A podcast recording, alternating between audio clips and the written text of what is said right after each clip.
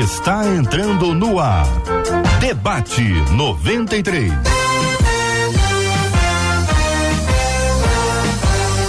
Realização 93 FM. Um oferecimento Pleno News. Notícias de verdade. Apresentação J.R. Vargas. Alô, meu irmão. Alô, minha irmã. Aqui fala J.R. Vargas, estamos de volta, minha gente, começando aqui mais uma super edição do nosso debate 93 de hoje, nessa quinta-feira, 20 de abril de 2023. Que a bênção do Senhor repouse sobre a sua vida, sua casa, sua família, sobre todos os seus, em nome de Jesus. Bom dia para os nossos queridos debatedores. Flávia Grégio está no debate 93 de hoje. Ela é pedagoga e é missionária. Bom dia, Flávia. Bom dia, bom dia a todos. Bom dia, JR. Bom dia, os ouvintes e os debatedores aqui da mesa. Alegria, recebemos também no debate 93 de hoje Carolina Vargas. Que família é essa? Psicóloga e escritora Carolina Vargas. Bom dia, bem-vinda. Bom dia, J Neto. Bom dia a todo mundo que nos escuta. Um prazer estar aqui. Pastor Oswaldo Lobo também está aqui ao vivo no debate 93 de hoje, presidente da Igreja Batista de Bom Retiro em Curitiba e diretor do Instituto Êxodos de Libertação e Batalha Espiritual. Bom dia, meu irmão. Bom dia, querido JR. Bom, bom dia aos ouvintes, a graça e a paz para o seu coração. Bom dia aos debatedores dessa manhã. Benção puríssima, minha gente. Deixa eu justificar a ausência, pelo menos por enquanto, da senadora Damares Alves, que é provável que entre ainda hoje houve aqueles imprevistos que nós já conhecemos do parlamento. Vamos ver se a gente consegue ouvi-la ainda hoje aqui no Debate 93. Você participa comigo já já. O programa está no ar e você pode interagir com a gente aqui no Debate 93 de hoje. Facebook, minha gente. Olha o Face aí. Rádio 93,3 FM. 93,3 FM. Você participa com a gente, tá no Face aí, vai pro YouTube. Alô, galera do YouTube, 93 FM Gospel, 93 FM Gospel no Face e no YouTube. Nós temos uma sala de conversa, sala de perguntas, sala de dúvidas, sala de opiniões, sala de posicionamentos. Fique muito à vontade para interagir com a gente. Você participa com a gente também pelo site rádio93.com.br, rádio93.com.br. Você participa com a gente também? Olha só, estamos no aplicativo o app da 93 FM para quem nos acompanha com imagens. O QR Code do nosso app está na tela. É só você olhar, você mirar o seu celular, você já vai abrir direto lá o nosso app e vai baixar e vai poder curtir a 93 onde você estiver, tá bom? Você participa com a gente também pelo rádio 93,3, sempre uma alegria muito grande ter você interagindo com a gente. O nosso WhatsApp também está na tela, 2196 803 8319, 2196 803 8319. Você participa comigo aqui do debate 93 e vai falar com ela Vaneise Rodrigues. Muito bom dia, Vaneise. Bom dia, JR, ouvintes, debatedores. Mais um debate começando. O pessoal já está entrando na nossa sala de bate-papos. Vai deixando sua perguntinha que eu tô ligada aqui. Daqui a pouquinho vamos passar pro pessoal aí, tá? Muito bem, a participação de todo mundo aqui é fundamental. Você participa conosco do debate 93, trazendo a sua opinião. Assunto quente, minha gente. Assunto importantíssimo. Nós vamos interagir sobre um tema que vai certamente mexer com o coração do povo de Deus e nós vamos, pela graça de Deus, terminar o programa com uma bênção do Senhor sobre a vida das nossas, das nossas amadas e preciosas crianças e assim sobre a nossa família. Por que, que as crianças estão sob ataque? Eu acho que essa é a, a afirmação, que as crianças estão sob ataque, ela é incontestável. A pergunta é por quê? Qual a razão? O que está acontecendo no planeta para que a gente possa dizer assim, por que, que as crianças estão cada dia mais cedo sob ataque? Alguns assuntos que no passado eram conversados por adultos, depois os jovens, depois os adolescentes, e recentemente pré-adolescente, hoje já são de pleno conhecimento das crianças. As crianças têm acesso a tudo. A criança sabe utilizar melhor, em alguns casos, a internet, os equipamentos eletrônicos, que os seus pais. Eles conseguem camuflar, eles conseguem esconder, eles conseguem omitir. E eles fazem as pesquisas sobre diversos assuntos e não pensa só em sexualidade, não, viu? Essa é a tendência gente tem, achar que o assunto é sexualidade. Não, o assunto é religiosidade também. Muitas crianças estão acessando a conteúdos religiosos contrários ao que você pensa e que você pensa que está ensinando. Então é necessário que a gente converse claramente sobre esses assuntos aqui. As crianças são alvos do maligno. Como pais, como os pais devem enfrentar esses ataques e qual é o papel da igreja nesse cenário? Vou começar ouvindo aqui sobre esse tema. As crianças estão sob, sob ataque. Por quê? Ô, pastor Oswaldo Lobo, vou começar ouvindo o senhor. Por que, que as crianças estão sob ataque, meu irmão? É bom dia a todos. Então, na verdade, a questão não é não é hoje. Sempre. Essa já é uma já é uma questão antiga. Quando a gente é, encontra nas páginas da Escritura Sagrada famílias que são aterrorizadas, famílias que são massacradas, famílias que perdem seus filhos. Eu gosto de lembrar do primeiro casal da Terra. Eles não eram crianças, mas Adão e, Adão e Eva tiveram dois filhos, Caim e Abel. E eles são pais de um filho assassino e também pais de um filho assassinado. Então eles começam a experimentar a amargura do pecado. O pecado, ele lançou o ser humano nesse ambiente de destruição, de desgraça, de tragédia, dramático. E para compor esse, esse, esse, esse mundo caótico, é, a autoridade que Deus deu para Adão, ele entregou de bandeja na mão do ser que é mais brutal, cruel, e Jesus o denuncia em João 8,44 como assassino desde o princípio. Então, a resposta ela é, ela é um pouco mais abrangente. Uhum.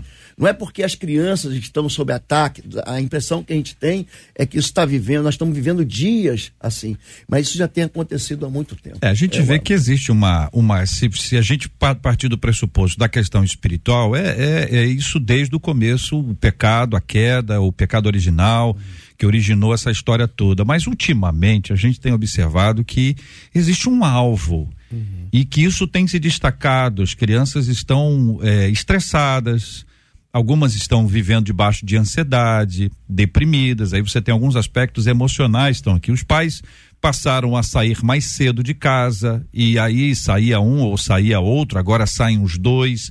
As creches e escolas, que para a gente sempre foi assim, graças a Deus, tem um lugar bom para as crianças estarem. Uhum.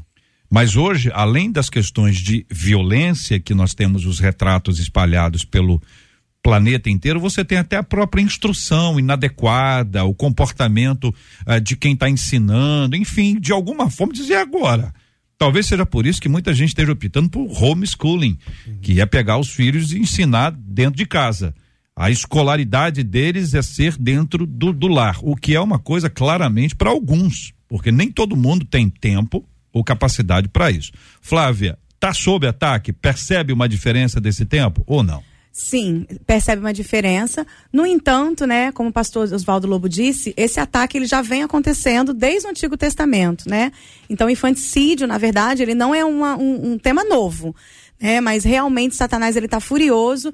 E eu acredito muito que desde quando é, o Senhor disse que viria uma criança que esmagaria a cabeça da serpente, desde aquele momento Satanás ele passou a odiar crianças e investir. E por que, que ele ataca a criança? Porque uma criança morta espiritualmente não é uma criança, é uma geração que morre junto com ela.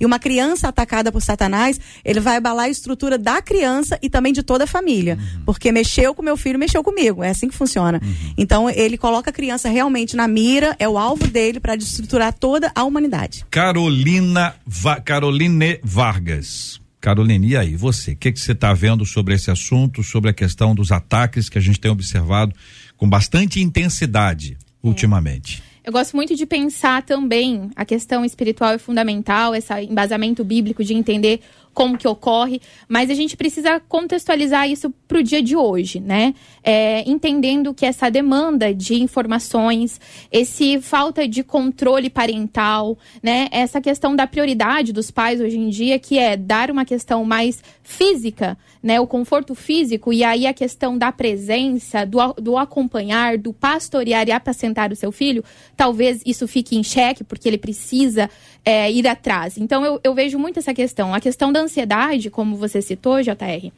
eu vejo também pelo acesso de informações que as nossas crianças têm.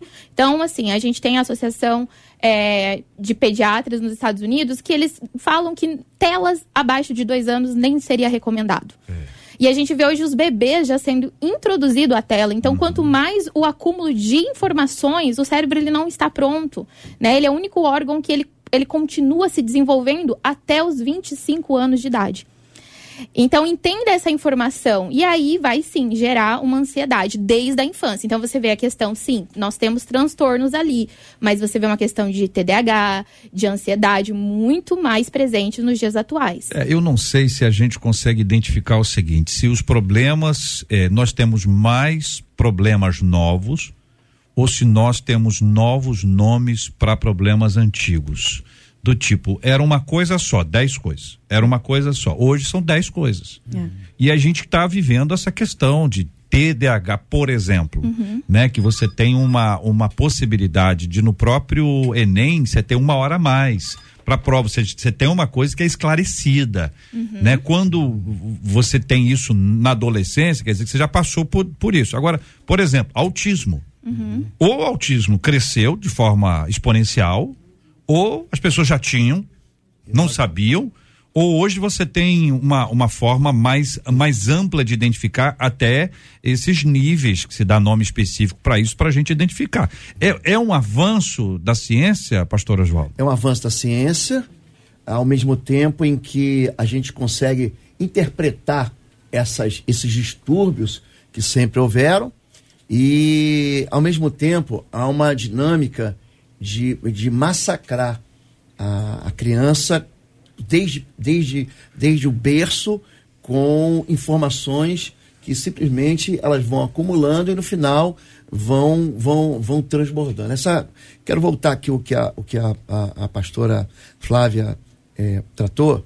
E, existe quando eu consigo abortar a semente, isso a, a semente é, quando ela cai no solo, tem a semente que cai na terra, dura, a ave come, tem uma semente que cai e ela cresce, mas ela morre, tem uma, que, uma semente que fica sufocada. A questão toda, a criança é só uma semente. Então, você vê um, um, uma, uma atenção espiritual. Então, é um, faz parte de um conjunto de obras sistêmico para atacar e destruir toda uma geração. Uhum. Um exemplo prático, ó, eu vou levantar, tua geração, Deus diz para Moisés, é para Abraão, tua geração vai ficar escrava numa terra alheia por 400 anos, eu vou levantar um libertador. Você vê exatamente que quando completa o tempo, é, a ordem do faraó que é que é? Mata os meninos. Uhum. Isso é uma, é uma tentativa de abortar uma geração. Acontece com Jesus, os reis vieram do Oriente, viemos adorar o novo rei. A, a Herodes diz: vamos abortar, mata de dois anos para baixo. Para quê? Para que não haja uma geração, para que você, essa questão de você é, aniquilar, essa questão, é, é, a, a, gente hoje está vindo muito à pauta, dados estatísticos, uhum. dados, dados científicos da própria Câmara dos Deputados é, mostram que no Brasil hoje, hoje no Brasil, 7 milhões, mais ou menos 7 milhões e meio de mulheres é, é, recorreram ao aborto, que não é o nosso assunto, mas é um assunto de violência contra a criança.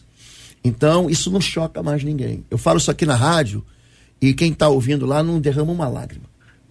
Mas quando a gente vê a criança sendo covardemente atacada dentro de um local que devia ser um local de proteção, aí isso aí choca todo mundo. Na verdade, a violência contra a criança já tem sido, já está acontecendo há muito tempo. Muito tempo. É. Só que agora, esses diagnósticos clínicos tentam, é lógico, mas eles também desviam o nosso coração de uma verdade que a gente não quer ouvir. Crianças, na verdade, vão se tornar o quê? Valentes amanhã. Se você esteriliza, se você mata uma, uma, uma semente hoje, amanhã você não tem oponente. Essa é, essa é a questão dos grandes massacres que tentam destruir, por exemplo, parte da população, os, as chamadas guerras de limpeza étnica. Você retira quem é contra você. E é isso que eu entendo que, que Satanás está fazendo nessa geração. Esse ataque exige de nós uma resposta, exige uma proteção, existe uma estratégia, existe um acompanhamento. O que que a gente está fazendo nesse aspecto? Ouvinte, o que que você faz? Conta, o que que você faz para proteger os seus? O que que você faz para proteger as crianças da sua rua, os amigos dos seus filhos? O que, que você faz para ajudar com as crianças da igreja?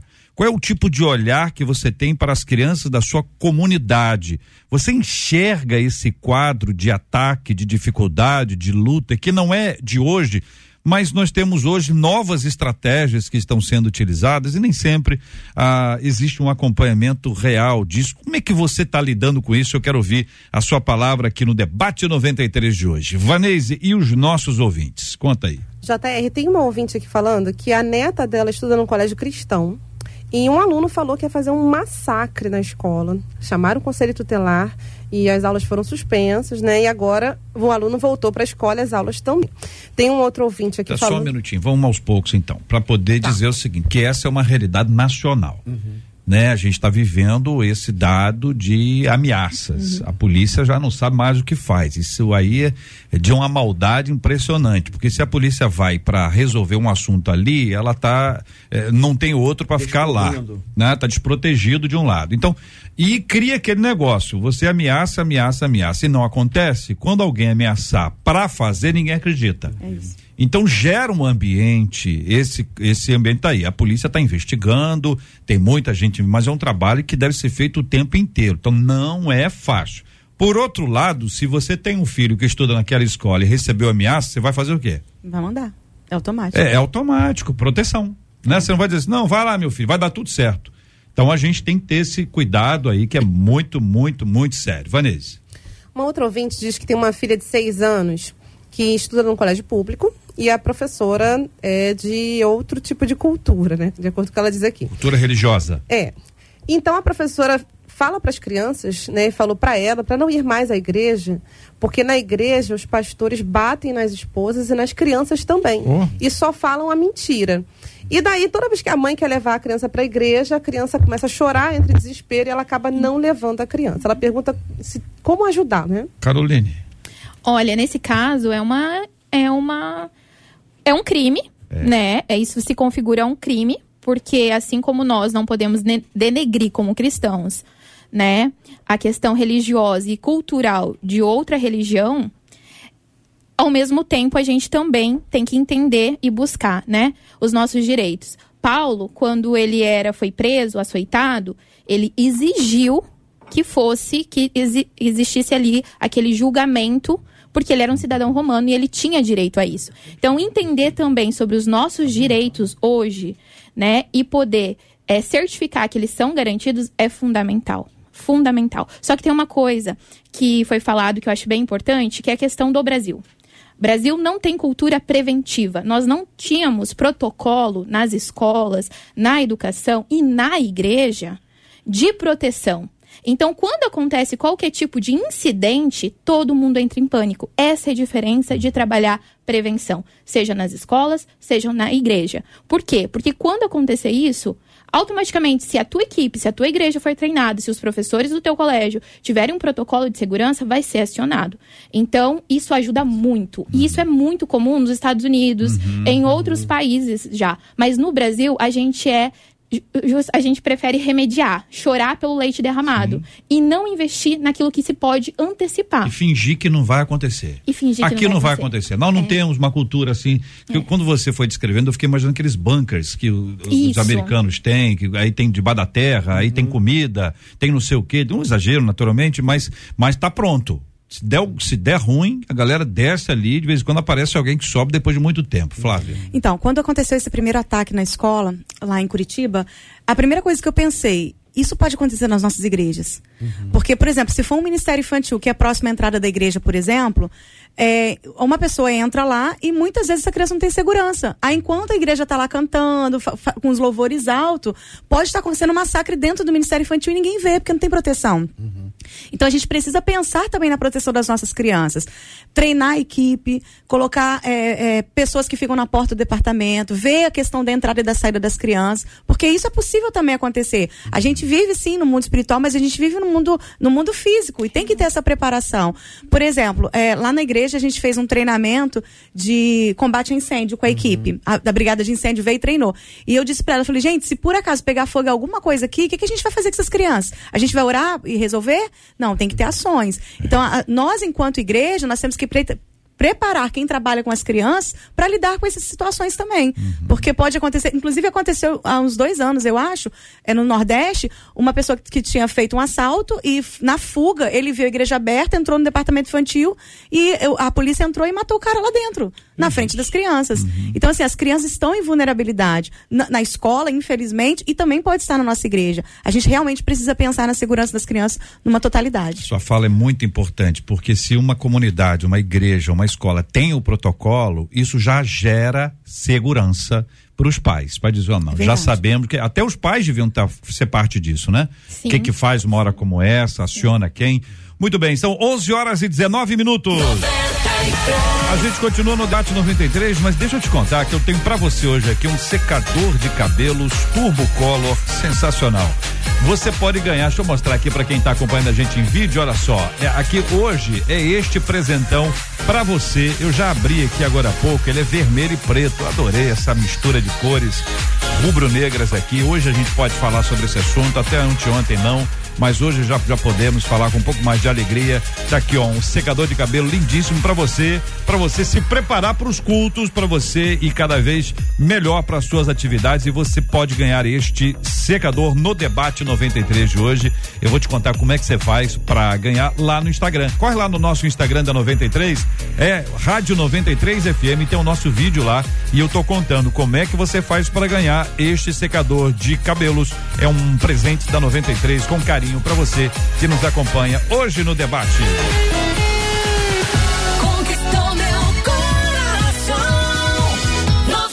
aproveitar para mandar, mandar, um abraço para nossa equipe de promoção da rádio que está no, na Brasil Automóveis, ali na Avenida Automóvel Clube, 1951, na nossa querida São João de Meriti, na amada Baixada Fluminense. Tem uma senha. É essa senha? Essa senha. 93 é a melhor. Essa é a ceia. Muito bem. Então lá quem está lá? Roberto Vidal está colhendo todo mundo que está participando dessa grande promoção.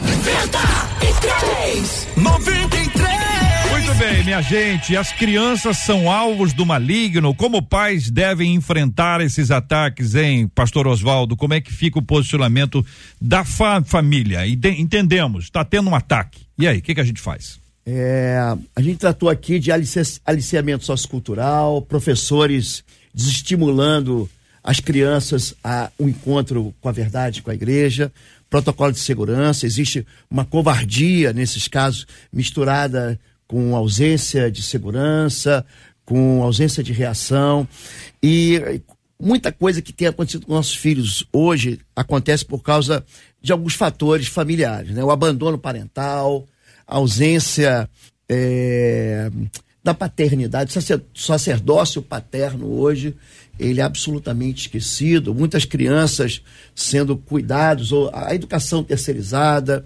alguns pais que entendem que a responsabilidade por levar a criança para Jesus é da igreja, do Ministério Infantil, e não dele. Quer dizer, é, existe um, uma troca, na verdade, que está acontecendo. Agora, dentro de casa, quando. Vamos pegar um exemplo prático aqui. Eu, eu trabalho com libertação de cativeiros. Essa foi a minha foi a minha vocação. Eu não pedi para isso, não foi o ministério que eu fui atrás. Esse ministério veio atrás de mim. Fui ordenado numa convenção batista, convenção batista tradicional, batista brasileira, para ser dentro disso aí. O que, que eu percebo? Que todas as vezes que eu encontro algum tipo de calabouço, algum tipo de, de fortaleza, algum tipo de aprisionamento espiritual, ele está relativo de crianças, ele é relacionado com o pai. Existe uma perversão paterna, existe uma ausência paterna do cuidado, do amor. Então, é, filhos que se sentem órfãos e são órfãos espirituais filhos que não têm segurança. Aqui nós falamos logo no início do programa sobre ansiedade. Ansiedade, de uma maneira geral, ela é causada pela ausência do pai. Jesus fala isso. Ele fala: "Não turbeis o vosso coração". Ele vai dizer em, Mateus capítulo 6, verso 25, não andeis ansiosos de coisa alguma. Olha, olha para os pássaros do céu, olha para as flores. Meu pai alimenta. Se o vosso pai dá alimento para os pássaros, também não vai alimentar você? Por que, que você anda tão solícito pelo que há de vestir? Olha para o livro do campo. Nem Salomão, com sua riqueza, se vestiu. Olha, se o teu pai, ele veste o livro do campo, o que está aqui tá hoje? Está jogando fora, não vai te alimentar? Então, essa ausência da presença do pai, ela causa medo. Ela causa no coração da criança essa fragilidade, essa vulnerabilidade. Quando a gente pega os argumentos bíblicos só do Novo Testamento, de crianças que, que foram feridas, ou que foram atacadas, ou que estão vivendo dramas que são aterrorizantes. Aquele menino, Jesus ele vai para o monte orar com, com, com, com Pedro, com Tiago, com João, ele é transfigurado, e ali quando ele desce, tem um pai com uma criança desesperada. Aquele pai, o garoto rangiu os dentes, o garoto caiu no fogo, o garoto é, é, é, tentava. Um espírito tenta matá-lo. O pai não sabia o que fazer. Essa pergunta, ela está hoje no coração de tudo que é pai. O pai o, agora, a estranheza de Jesus não é nem contra o pai, que tem um filho que está sofrendo, e nem contra a criança. É contra os discípulos que não sabem fazer.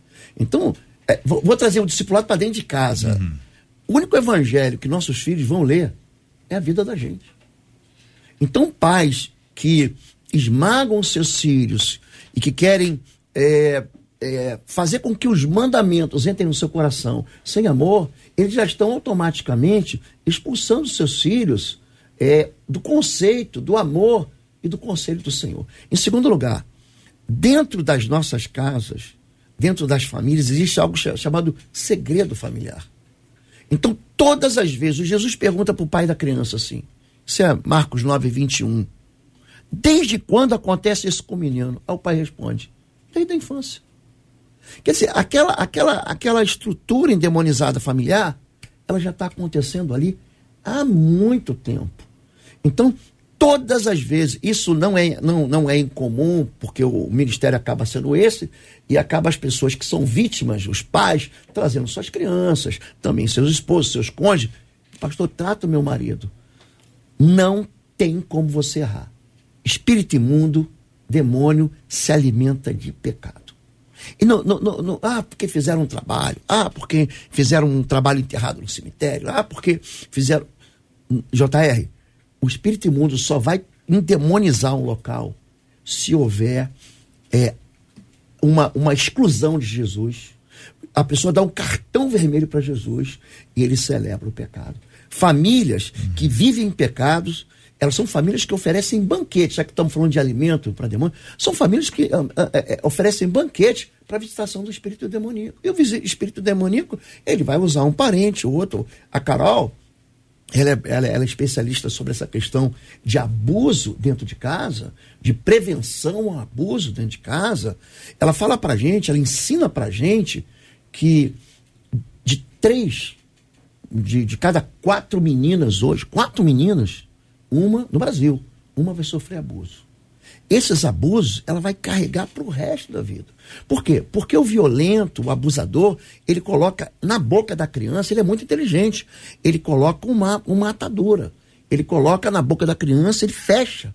Ele vai falar: ó, se você contar isso para alguém, eu vou te matar, vou matar tua mãe, vou matar o teu pai. Então, essa inteligência uhum. para o mal não está acontecendo só na rua. Uhum. Está acontecendo dentro, dentro de, casa. de casa e os pais acabam transferindo a solução desses problemas que eles criam para onde? Para a igreja. Carol. A Unicef ela aponta que o lugar menos seguro para uma criança viver é dentro da sua própria casa, né? Aquilo que o pastor Oswaldo Lobo trouxe, né? uma a cada quatro, uma a cada cinco, o problema é muito maior para você que nos escuta, para você entender. Né? Não é de hoje também que acontece esse tipo de violação dentro da casa, e não é só a violência sexual, é a negligência. Né? E a negligência é um pecado. Eu acho assim, não que os outros não sejam, mas é muito claro no Novo Testamento quando fala que, que a, a negligência coloca como um pecado. Então, além de ser crime, ela é um pecado. E a negligência hoje no Brasil, ela é a, a violência mais naturalizada. Mas a gente não consegue identificar que isso é uma violência. Então, quem está nos escutando, que é professor de escola, principalmente de creche, CMEs, né, pode perceber. Às vezes você troca aquela criança, manda aquela criança com aquela roupa para casa, vai virar o final de semana e às vezes a criança volta com a mesma roupa Isso é uma negligência terrível. O conselho tutelar tem que ser acionado. Está cometendo um crime contra aquela criança. É, então, assim, é muita. Pais, é, crianças que estão vivendo com pais que são viciados, seja na bebida, seja em drogas, onde coloca o vício acima da necessidade básica da criança. Isso é uma violência, uma negligência. Então, assim, é, quando o pastor ele traz essa, essa pesquisa, né, é, eu, quando, e eu coloco que é uma situação muito pior do que a gente imagina, porque eu quero que você escuta comigo. Quando sair qualquer dado de estatística, pensa que somente são as crianças que tiveram coragem de contar, de pedir ajuda. E quantas crianças pediram ajuda e alguém falou assim: você está inventando isso. Não acreditaram na voz da criança, não fizeram nada ou tentaram abafar esse caso. Então, essa estatística que a gente tem é um retrato, é a pontinha do iceberg. Uhum. A situação é muito, muito mais complicada. Flávia. Então, eu acho que enquanto, enquanto os pais terceirizarem o seu, a sua, o seu cuidado com o seu filho, o problema não vai acabar. Porque as pessoas jogam para a igreja as questões espirituais, jogam o cuidado para a escola. E os pais estão sendo omissos daquilo que Deus ordenou que eles fizessem. Então, to, é todos os casos que a gente lê na Bíblia sobre cura, sobre libertação da criança, que envolve criança, tem a presença de um adulto. Então, Jairo, a filha estava doente, ele foi até Jesus. A mulher cirofenícia, a, mulher, a filha estava terrivelmente demoniada, ele foi, ela foi até Jesus. Uhum. É, o jovem lunático, o pai foi até Jesus. Então, a, os pais eles precisam exercer a autoridade que Deus deu para eles. Então, a, o inimigo ele tem ferido a paternidade, ele tem feito com que os pais terceirizam aquilo que Deus colocou para ele fazer, né? E Salmo 127 diz que os filhos são flechas. Uhum. Só que as flechas, se elas não serem lançadas, elas são objetos de adorno. Elas não servem. Qual a utilidade que tem de uma flecha que fica enfeitada? Nenhuma. Então os pais eles têm que se posicionar como valentes, ter visão, ter maturidade espiritual, ter discernimento espiritual, que eu acho que é, hoje o que mais falta nas nossas igrejas é discernimento espiritual. Então quando os pais se posicionarem, quando eles tomarem atitude de não querer terceirizar mais aquilo que Deus colocou para ele fazer, eu acho que isso tudo vai acabar. Vou perguntar uma coisa, vocês três são especialistas, servem a Deus nessa área, têm foco no ministério infantil e de libertação de uma uma forma ampla. É, a impressão que eu tenho é que boa parte dos pais, é, eles, eles, o, o, pai e a mãezinha, eles não estavam preparados para uhum. isso. Eles se prepararam para o mercado, alguns até se prepararam para o casamento, alguns, poucos, mas alguns sim. Foram lá, fizeram curso, treinamento, aconselhamento, buscaram apoio, enfim. Agora, para paternidade, a gente, a gente acha que consegue entrar com o que a gente já recebeu. Uhum. E em alguns casos, o que a gente recebeu foi maravilhoso. Uhum. A bagagem que a gente traz de casa, dos nossos pais, foi sensacional. Só tem uma diferença: são os nossos pais e nós não somos os nossos pais. Uhum. Não estamos no mesmo tempo. Coisas novas podem ter acontecido. Mas vamos dar um exemplo aqui. A bagagem não é boa. O que eu trouxe lá, a pessoa trouxe lá de casa, o pai e a mãezinha ali, eles estão trazendo uma coisa estranha. Uma outra coisa, além do tempo ser um tempo diferente, as condições para a criação de filhos também mudou. Uhum. Então, que, que, como é que a gente consegue preparar? Vamos imaginar que a gente possa a, ajudar quem tem filho pequeno ou quem não tem filhos ainda. Como é que a gente muda esse quadro? Porque em alguns casos a coisa está tão já uhum. já definida que a gente vai sim lutar e a gente não desiste nunca. Mas eu queria que vocês dessem um foco naquela pessoa assim, olha, não, não comecei ainda, ou meu filho está pequenininho, Dá tempo ainda? Dá. Ou não tenho filhos ainda? Dá tempo até quando o filho ele é mais velho. A questão, você está tocando aqui numa ferida. O, o, Antigo e o Novo Testamento ensinam para gente isso. Fala sobre a conversão do coração dos pais aos filhos e dos filhos aos pais. É uma conversão mútua. Quando a Flávia citou o Salmo 127, o Salmo 127 ele começa falando sobre a gente, sobre o poder da gente construir e vigiar, uhum. né? É, se o Senhor ele, ele não edificar a casa, em vão trabalhos que edificam. Uhum. Se o senhor não vigiar a casa, em vão trabalha a sentinela, em vão vigia o sentinela. Então, primeira coisa é a vigilância. Segundo lugar, é, quando a gente fala sobre ensinar para um pai, a gente aprende a pecar em casa, JR. Uhum. Ninguém aprende a pecar na rua. Ah, Pedro diz assim, ó, que não fôssemos resgatados, né? Resgate é é, é, é, é trazer de volta o sequestrado, né? Paga o resgate, sequestrado é liberado. Da nossa vã maneira de viver, que por tradição recebemos dos nossos pais. Então, Se não houver o discipulado, então você falou a verdade, nós não aprendemos, a gente, a gente se dedica a muita coisa para vencer. Então, eu quero passar num concurso, eu passei num concurso, vou para outra cidade, ele vê apartamento, ele vê a escola para criança, ele vê o condomínio que ele mora, bairro, última coisa que ele vê, a igreja que ele vai congregar. É a última coisa que ele vê. Depois a gente vê. Então, há uma inversão de valores e há uma inversão daquilo que a gente vê como é importante. Tem as pessoas quando normalmente falam assim sobre, sobre casamento, eles estão querendo falar sobre comportamento, mas não tratam do coração. O, do coração é que procede as fontes, fontes da vida. Então, se e o coração na Bíblia não, não é sentimento, né? É razão. É, de, aquilo, a boca fala do que está cheio, a minha razão, o meu coração. A verdade é, se não se os pais eles não conseguirem pacificar suas próprias vidas e os seus próprios corações, eles vão trazer os seus filhos em guerra. Você pega uma criança, pega lá o meu neto, filhinho da, da, da Flávia, da Carol, que ele nunca sofreu violência doméstica. Eu digo para ele assim: isso aconteceu com uma filha minha. Minha filha foi para uma escola, um coleguinha, hoje ela já é mãe, hoje ela é, já me deu um netinho. Ela chegou na escola, sofreu uma, uma violência, uma, uma mordida de uma criança. A professora falou assim: vai lá e morde outra criança. Não sabia fazer. Então, uma criança que é criada com amor, não sabe dar ódio. Agora, o contrário também é verdadeiro. Essas evidências, eu, quando eu digo para você que a presença maligna é só um efeito colateral, quando Jesus fala de espírito imundo, por quê? Porque ele vive no esgoto, porque ele vive na, porque ele vive na, na impureza, porque ele vive no ódio, porque ele vive na, na amargura, ele vive na cobiça, ele, ele habita em feridas da alma. Então, eu não consigo é, pacificar a minha família se meu coração não é pacificado. Então, são pais não é que não estão preparados, são pais que não se converteram à paz de Cristo, ao amor de Cristo. Se eu não quero perdoar, o meu coração vai viver com ódio. E esse ódio vai transbordar da minha boca e vai encher o coração do meu filho. Eu não preciso nem ver até a tela da televisão. É só olhar para o meu pai. É só olhar para minha mãe. Então, se a gente não buscar aquilo que Deus entregou para a gente através de Jesus Cristo, como é que nossos filhos vão externar aquilo que a gente quer que externem? Eu não estou dando para eles o, o, o, alimento da santidade. Como é que eles vão ser santos? O contrário é verdadeiro. Se um ambiente doméstico é um ambiente tóxico, em que a criança é espancada, é abandonada, como a, como a, como a Carol falou, ela é negligenciada, como é que ela vai chegar no ambiente da escola, no ambiente da igreja e vai, e vai transferir amor?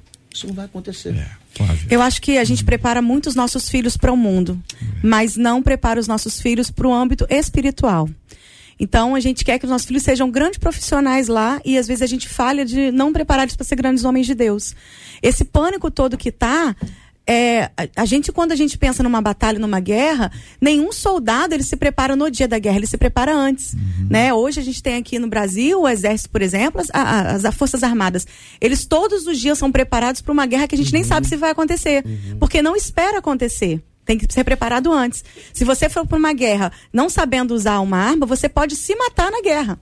Uhum. Então eu acho que nós temos que preparar os nossos filhos para o âmbito espiritual. A gente tem que ensinar para eles por que, que Daniel não se contaminou na Babilônia, porque ele tinha uma instrução dentro de casa. Uhum. Então nós precisamos preparar os nossos filhos, sim, para ser grandes profissionais, para terem boas remunerações, para terem boas famílias, mas precisamos também trabalhar no campo espiritual é ensinar a autoproteção, as armaduras espirituais. Eu fui, a, esse, toda essa questão das escolas, eu fui conversar com a minha filha, porque ela, é, os coleguinhas delas da escola estavam em pânico, com medo de ir pra escola e tal.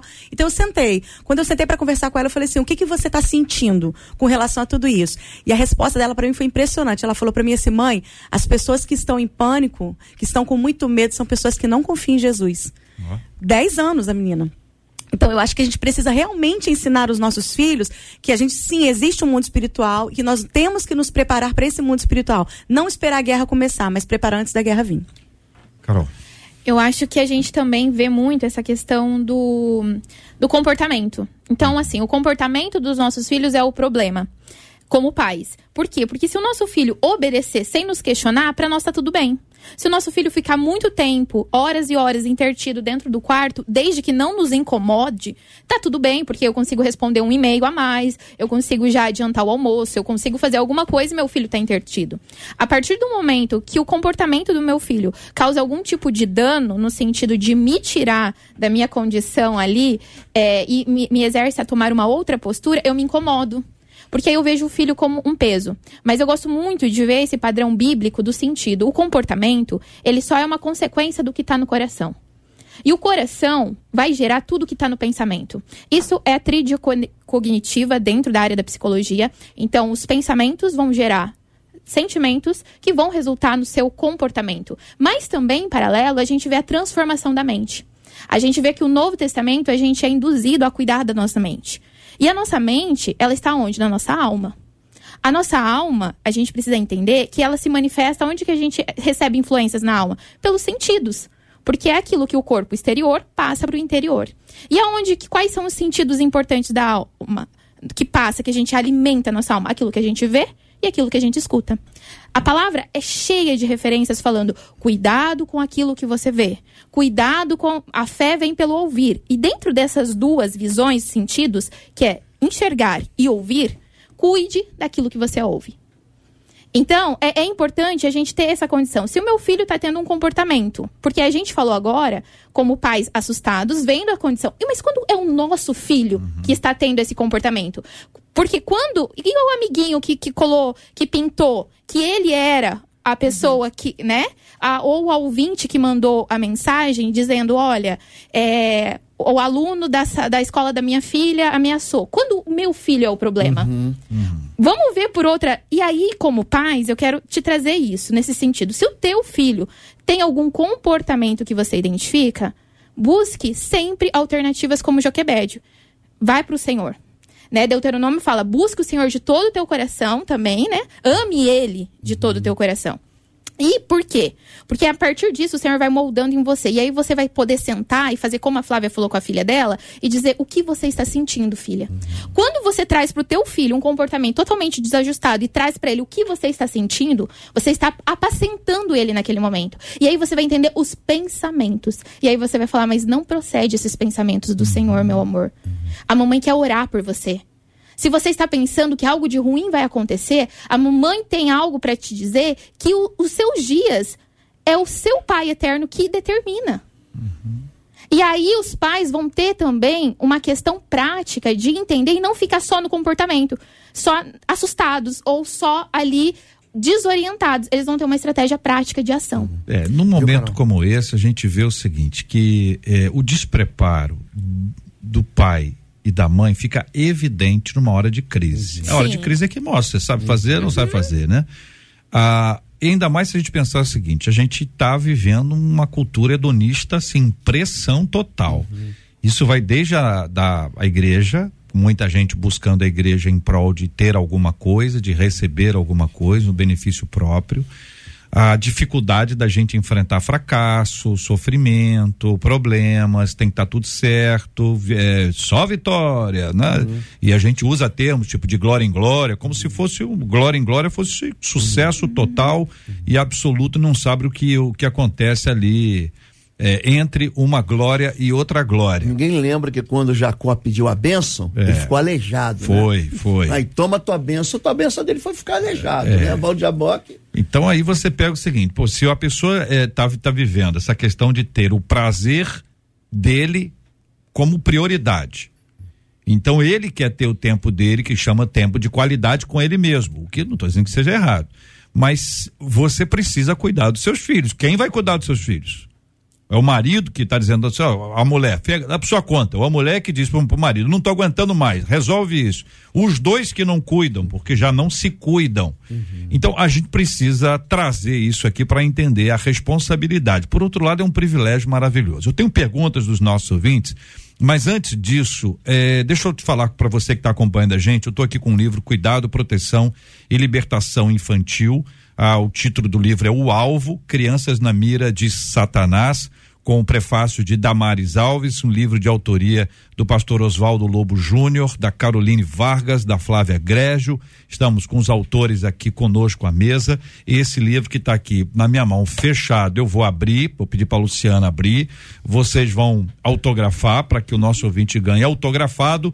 E vai ser assim: você está participando com a gente agora exclusivamente pelo nosso WhatsApp 2196 803 8319 2196 803 8319. Pergunta simples: nome e sobrenome dos autores. Nome e sobrenome dos debatedores. Por acaso a gente está na internet, no Facebook, por acaso está no YouTube, por acaso está no site. Só estou dando a dica e quero agradecer aqui a presença especial da Flávia Grégio, da Caroline Vargas e do pastor Oswaldo Lobo. Se ajudei, essa foi minha intenção. Vanese. JR, muitos ouvintes mandando várias perguntas, né? Vou tentar escolher algumas aqui para trazer para a mesa. É, um ouvinte diz que o filho dela tem 9 anos, aprendeu a gostar somente de jogos de games violentos. As brincadeiras são muito brutas, como se estivesse dentro do jogo. Na escola, ele já machucou dois colegas ao ponto de tirar sangue do rosto dos meninos. Ela disse que não sabe mais o que fazer para controlar esse ímpeto do seu filho. E o pai acha graça, porque foi o pai que ensinou ele a usar, a, a gostar desses jogos e diz que ele aprendeu a se defender. Certo. Então quem ensinou foi o pai. É. Quem está reclamando é a mãe. Isso. E quem está sofrendo são os coleguinhas.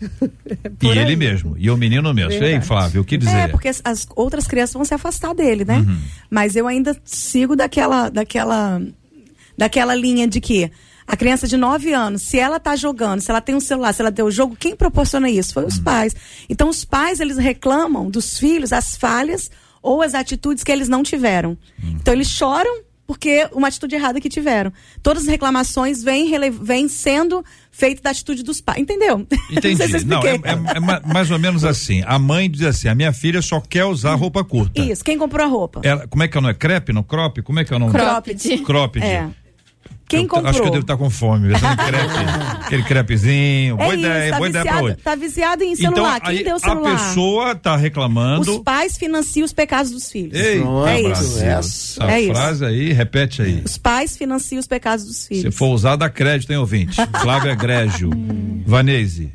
É, tem uma ouvinte aqui que é uma menina de 11 anos, uma criança de 11 anos. Disse que na escola tem muitas crianças que falam palavrões muito feios e que essas palavras grudam na mente. O que, que ele pode fazer? Tem 11 anos. Olha que legal. Carol, e aí? Olha, primeiramente, muito bom você estar ouvindo aí, tá aprendendo coisas muito importantes. É, o Senhor te trouxe e colocou você naquela escola, naquela sala, não para você ser influenciada. Você tem um papel muito importante, mas para você ser influenciadora. Você é embaixadora do reino de Deus. Então, os seus amigos, os seus colegas precisam ver em você atitudes diferentes para que mostre outro padrão. Porque a palavra de Deus diz: quanto mais trevas, ou seja, quanto mais escuro, mais a chance da luz resplandecer. Nós estamos vivendo em tempo muito difícil, mas o Senhor tem uma luz é dentro de você, então deixa resplandecer aonde Ele colocar você. Como, Que é que, legal. como é que é o nome da criança? Falou direitinho pra, pra criança, de, pro adolescente, pré-adolescente de 11 anos. Ficou muito legal. Não, não, não, deu nome, não, né? Não deu nome, Não, não dá, às vezes não dá Às nome. vezes A dá, gente é. pro- protege, eventualmente Então, até. ela Ah. pode ser, ela pode ser uma grande missionária ali no campo que é a escola Fa- dela. Fala com ela. Então, querida, minha linda, olha só, Deus pode te usar tremendamente nessa escola como missionária. A escola pode ser o seu primeiro campo missionário. O que, que você precisa falar, fazer? Você disse que, a que as palavras ficam na sua mente. É. Todos os dias você fala, Senhor, reveste minhas armaduras espirituais, coloca sentinelas na minha mente para que essas palavras não venham entrar na minha mente, no meu coração e sair pela minha boca. Você pode fazer a diferença aí na sua escola. Eu queria dar uma dica. É, por exemplo, quando eu entrei em rádio em 1519, que é, que é de onde eu venho, viu, Oswaldo? E aí, um- uma pessoa que trabalhava comigo dizia que eu repetia muito a, a expressão tudo bem? Tudo bem? Eu não percebia. Para mim tava tudo bem. Tudo bem? E aí eu, ele me falou isso, eu entrei no ar e eu não conseguia parar com aquilo, eu escrevi, tá tudo mal. E foi uma mensagem pro meu cérebro, não que estava tudo mal, era para eu parar de falar aquilo. Para parar de falar, eu tinha que parar de pensar. Então, você pode começar a escrever palavras lindas. Eu sei que você deve ter uma letra bonita, aquela caneta colorida, você deve ter uma caneta rosa, uma caneta verde, uma caneta azul. Se não tiver, manda mensagem aqui que eu vou presentear você. É só ela que eu vou presentear, gente. Tem muita gente aí. E aí você pode escrever palavras lindas que você pode escrever aí. Aí você escreve no caderno, você escreve no papel, você cola aí no seu guarda-roupa e você vai ter isso como uma lembrança linda de quantas palavras boas você pode utilizar. E à medida que você escreve, você vai passar a pensar. À medida que você pensar, você vai começar a falar e quem sabe você vai contagiar todo mundo da sua escola e as pessoas vão falar coisas lindas. E ó, uma dica também junto com a sua dica é Ah. você pedir a sua mãe post-it, você escreve versículos ou palavras e você pode espalhar pela escola. É, também pode. Ou papel com du durex. Isso, isso. Que eventualmente o Isso. post-it é mais difícil. Vanessa, tem mais aí? Tem sim. Ah. É, outro ouvinte falando para falar sobre a pornografia, porque muitas crianças estão tendo acessos Verdade. nos aplicativos. E crianças cristãs estão acessando pornografia, os pais não estão percebendo. Como que os pais devem agir nessa situação? O que fazer? O que que vocês acham? A primeira coisa, o pai tem que perceber isso. né? a, a pornografia hoje, ela, quando ela era literatura, comprava na banca de jornal, para maior de 18 anos tinha limite. Hoje, criança de 10, 11 anos, eu sou pastor de igreja, está trocando nudes com outros coleguinhas. E às vezes, trocando nudes com adultos sem saber, participando até desse crime hediondo que é a pornografia infantil. Então, a primeira coisa, criança não pode ter um acesso ilimitado a nenhum tipo de, de, de, de, de rede social sem o controle do pai. Então, existem aplicativos para isso hoje. Pastor Oswaldo, é, tem gente, tem pai, mas o senhor sabe disso, que fica sem graça, porque quer ser amigão. O pai quer ser amigão, a mãe quer ser amigona. Não, mas minha filha não gosta, reclama. Minha filha disse que ela, ela tem que ter privacidade. Como é que o senhor lida com isso? Eu lido com algo chamado transparência. Estavam nus e não se envergonhavam. A transparência, ela existe dentro do casamento, entre a relação entre marido e mulher, e ela tem que acontecer até o filho sair de casa. Então, se não existe esse controle, eu vou voltar aqui o que a profetisa Flávia Grede falou. É. O pai está financiando o pecado do filho. E pior do que isso, a pornografia, ela tem um efeito tão perverso na mente das pessoas. Vou falar uma coisa, por que, que você acha que tem anunciante que vem aqui na rádio e gasta o que gasta, investe o que investe, para colocar na mente da pessoa que existe um produto que vai facilitar, que vai melhorar, que vai abençoar a vida dela. Você tem propagandas de comida que não existem mais, que eu ainda guardo quando era pequeno, de doce, de chocolate, de enfim. Bicicleta. E- então o que o pai tem que perceber é o seguinte: é que aquilo que está entrando eh, na mente, no coração, na lembrança, está criando uma memória. Isso não vai sair da cabeça dele. A pornografia ela traz uma série de mentiras. A, a pornografia, a pessoa tem que entender que é uma grande mentira. É uma grande. ah, os investimentos bilionários trazem também respostas bilionárias a quem produz, mas todas as pessoas que são envolvidas nisso acabam com. A, a taxa de suicídios de mulheres que se tornaram atrizes desse, desse, desse nicho é, é- é enorme, é enorme. Isso tudo está sendo transferido para a mente do seu filho. Então, o que, que eu digo para o pai? Pai, seja pai. Mãe, seja mãe. Isso não é momento de você ser amigão. Eu sou teu amigo, então é por isso que eu estou dizendo não para você. É por isso que eu estou dizendo, não, aqui não pode. Existem alguns aplicativos gratuitos. Você entra na internet, você, você pai, você busca, você entra na internet, eu não posso é, é, é, agora citar aqui. Você entra, você baixa, esses aplicativos vão mandar reportes todas as vezes que qualquer pessoa, não, não, é o filho, é o marido. Da eu estou dizendo isso por quê? Porque eu trato de homens que são viciados em pornografia. E o vício, ele exige o quê? Recompensa. E quanto mais o filho fica livre para isso, mais ele vai entrar no estágio chamado estágio de tolerância.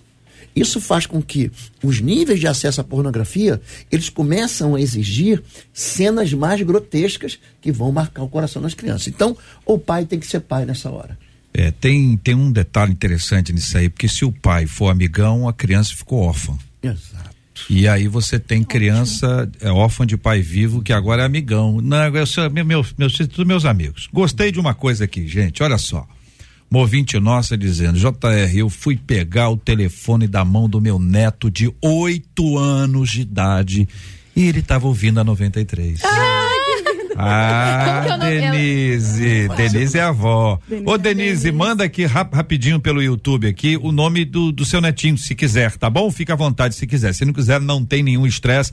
Me manda aqui Denise, que tá acompanhando a gente, que pegou o telefone da mão do netinho de oito anos, ele tava ouvindo a 93. Hoje eu tô querendo dar prêmios pras pessoas. O- A chave do armário tá com vocês ou não? De prêmios? Não? Porque tem um, tem um armário aí que tem chave. E a pessoa que tem a chave, ela leva a chave. E eu fico aqui querendo presentear os nossos ouvintes. Ah, chama Caio Rodrigo. O Denise, dá um beijão no Caio. Ô, Caio, obrigado pela sua audiência, tá, Caio? Que Deus abençoe muito você. Deus abençoe, Caio. Que você continue firme e forte, crescendo como Jesus em sabedoria, em estatura e em graça. Tá bom, Caio? Caio Rodrigo, nome bonito, hein? Nome cheio de estilo. E a criança, não é criança, é 11 anos, é já pré-adolescente aí, a Beatriz, viu? Quem queria mandar alô pra ela, Beatriz. Bia, beijo. Beatriz, seu nome significa aquela que abençoa. Olha só que Ai. profético, Beatriz. Abençoa a sua escola lá com missões. Muito bem. Minha gente, deixa eu terminar aqui, porque é o seguinte, é, são várias coisas ao mesmo tempo. Que bom que vocês três estão aqui acompanhando, a gente tem que fazer várias coisas ao mesmo tempo e faz isso com muita alegria. Senadora, cadê a senadora para dar bom dia e se despedir dos nossos maravilhosos ouvintes? Eu soube aí, soube aí que aconteceu uma coisa de última hora que envolve aí a questão do governo e a oposição, naturalmente, principalmente os con- conservadores tiveram que correr lá para poder se posicionar em relação a um determinado tema. Damares Alves, senadora da República, bom dia, seja bem-vinda ao debate 93. Eu não sei se você conhece as pessoas que estão aqui hoje, Damares. Conhecia já esse povo ou não? Eu conheço muitos, muitos deles, mas bom dia aos convidados, bom dia aos ouvintes, que alegria! Essa é a minha rádio, gente. Não esqueçam que esse espaço aqui é, faz parte da minha história, da minha vida. É, realmente, nós tivemos hoje é, inúmeros debates aqui no Senado. Neste exato momento, está acontecendo aqui do lado ah, uma discussão sobre a maconha medicinal. Então, nós estamos falando aqui sobre a tal maconha medicinal. Não existe maconha medicinal, tá, gente? Existem derivados da maconha destinados a algumas doenças, e é isso que a gente tem que estudar. Que o remédio seja dado pelo SUS, mas não a liberação da- do plantio de maconha. E o outro tema que nós estamos discutindo aqui hoje, gente, é de fato a violência nas escolas. Nós estamos discutindo sobre a violência nas escolas em três comissões diferentes aqui no Senado. E essas comissões estão se debruçando. Nós estamos trazendo os prefeitos aonde aconteceram as violências, secretário de segurança, especialista. E o recado é o seguinte: o Congresso Nacional está atento, muito atento a tudo que está acontecendo. E eu estou participando ativamente desses debates. É, numa outra oportunidade, eu quero voltar a 93 para falar como nós estamos vendo tudo isso e qual é o nível de nossa preocupação. Um recado para as famílias. É, o tema não está abandonado, o Congresso Nacional está se debruçando sobre ele e nós já temos algumas respostas para a situação que está acontecendo no Brasil.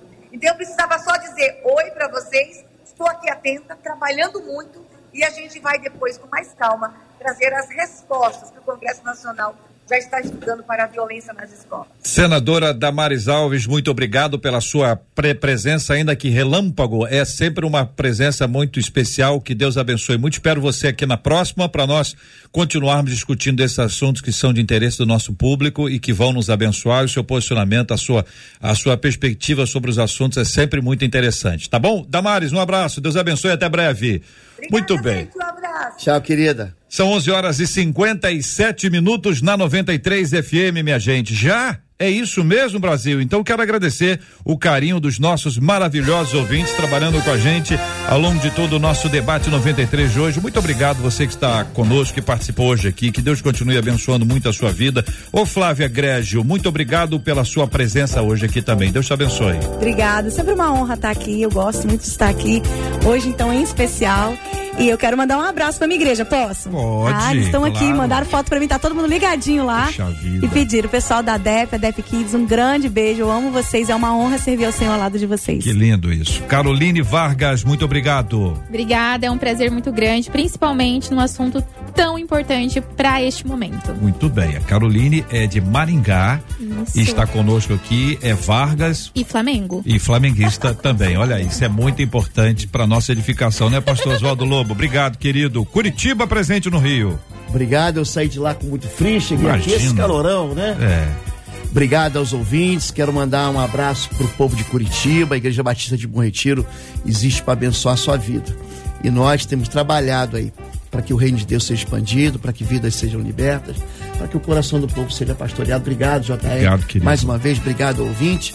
Deus abençoe sua vida. Obrigado você, querido. Aliás, manda um abraço, pastor Oswaldo, para Rosane Almeida, porque ela ela ganhou o livro, é a ganhadora do livro, ela é de São Gonçalo e ela vai ganhar o livro autografado. Rosane, você não tá de brincadeira não, hein, Rosane? Rosane Almeida de São Gonçalo, telefone 98275 final 94 foi a ganhadora. Ah, você vai receber as meninas aqui do nosso time, todo mundo aqui vai te mandar aí a orientação para que você possa passar aqui para pegar o seu prêmio aqui na 93, tá bom? E o secador de cabelos muito disputado, viu? Muito disputado, muita gente querendo o secador de cabelo. Saiu para Dayana Miranda. Dayana Miranda, muito obrigado pela sua audiência. Que Deus te abençoe muito. Muito obrigado. Você está no Instagram, participou conosco aqui da 93 e ganhou um secador de cabelos lindíssimo para você curtir, para você ficar ainda melhor dia após dia. Que Deus abençoe a sua vida e todos os seus e com a graça do Senhor que nós tenhamos dias muito, muito abençoados. Alexandre Teixeira já está na área.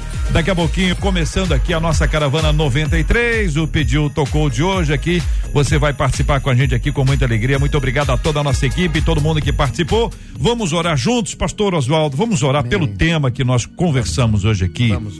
Mas eu queria pedir que o senhor também incluísse. A gente ora todo dia já há muitos anos pela cura dos enfermos e consolo aos corações enlutados. E para explicar isso de, de forma breve, todo dia nós temos alguém que perdeu alguém ouvindo a gente, ou sente falta nesse dia. A, a coisa aperta. A gente foi percebendo isso, Deus foi nos orientando. Então, desde então, a gente ora todo dia. Enfermidade, porque a pessoa que ontem estava muito bem, hoje está com a luta alguém da família, a gente sempre tem lembrado disso. E é um tempo muito importante, neste horário exatamente, meio-dia, para a gente estar orando por esse assunto. Pastor. Amém. Vamos orar. A palavra de Deus diz: imporão as mãos sobre os enfermos e os curarão. A gente está à distância, mas eu, Deus é Deus do perto, Deus do longe. Você pode colocar a mão sobre sua enfermidade ou sobre a vida daquele que está enfermo na sua casa e perto de você. Quero orar por todos os pais, por todos os pastores, por aqueles ouvintes que estão conosco e aqueles que vão receber nessa, nessa, nessa, nesse tempo de debate essa palavra. Pai querido, nós, em nome do teu filho Jesus, nós clamamos nessa data pelo tempero do teu amor sobre a vida dos teus filhos. Esse bálsamo que só o teu espírito pode ministrar no coração de pais, de mães, de familiares que estão agoniados, que estão vivendo tempos de ameaça, tempos em que nós escutamos notícias da maldade crescendo, mas o Senhor é refúgio seguro para aquele que em ti confia. Nós levantamos pela fé uma muralha de defesa em volta de cada família, de cada lar. Nós concordamos aqui da terra que nenhuma arma forjada pelo inimigo vai tocar sobre essas vidas preciosas do Senhor. Que os filhos dos seus filhos serão herdeiros da paz na terra. Que os netos dos seus netos sejam como uma geração bendita do Senhor. Que a casa dos teus filhos seja uma casa de paz, uma casa de esperança e um território da presença do Senhor. Pai, para aqueles que se despediram daqueles que já estão na tua casa, aqueles que estão na casa do Pai, Pai, que o coração seja reconfortado. Que o coração e as memórias desses sejam guardadas como memórias da lembrança de dias felizes sobre a face da terra. Sabendo que o Senhor nos chamará um dia para estarmos novamente todos juntos na glória do Senhor. Pai, aqueles que estão enfermos, nós lançamos uma voz de cura sobre eles. Nós liberamos no mundo espiritual uma uma palavra de restauração, de fim da dor, de recuo de toda a ação espiritual, de tudo aquilo aquele que está no leito do hospital, aquele que está nos ouvindo em casa e está sofrendo com uma enfermidade. Nós te abençoamos em nome de Jesus. Para você que vai entrar numa cirurgia essa semana, na semana que vem, nós concordamos que aquele centro cirúrgico, aquele hospital é território do Senhor e que a mão do Senhor vai te abençoar na entrada e na saída. Em nome de Jesus. Amém. Que Deus te abençoe.